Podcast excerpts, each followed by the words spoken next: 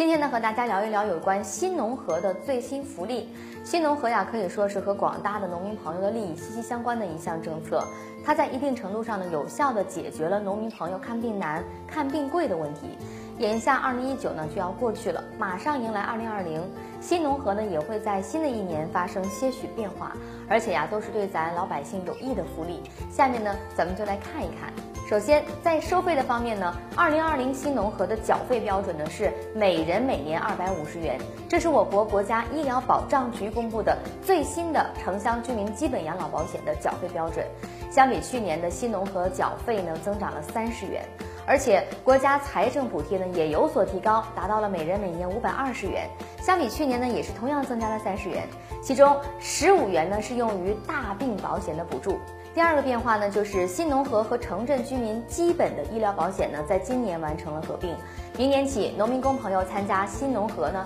就可以享受和那些参加了城镇居民医保的城镇居民同样的福利待遇了。第三个呢，就是报销的范围扩大了。在今年九月份召开的国常会上，就决定了出台城乡居民医保高血压、糖尿病门诊费用报销政策，将高血压、糖尿病等疾病的门诊用药纳入医保报销的范围。该政策实施以后呢，将会有效的减轻慢性病患者的负担。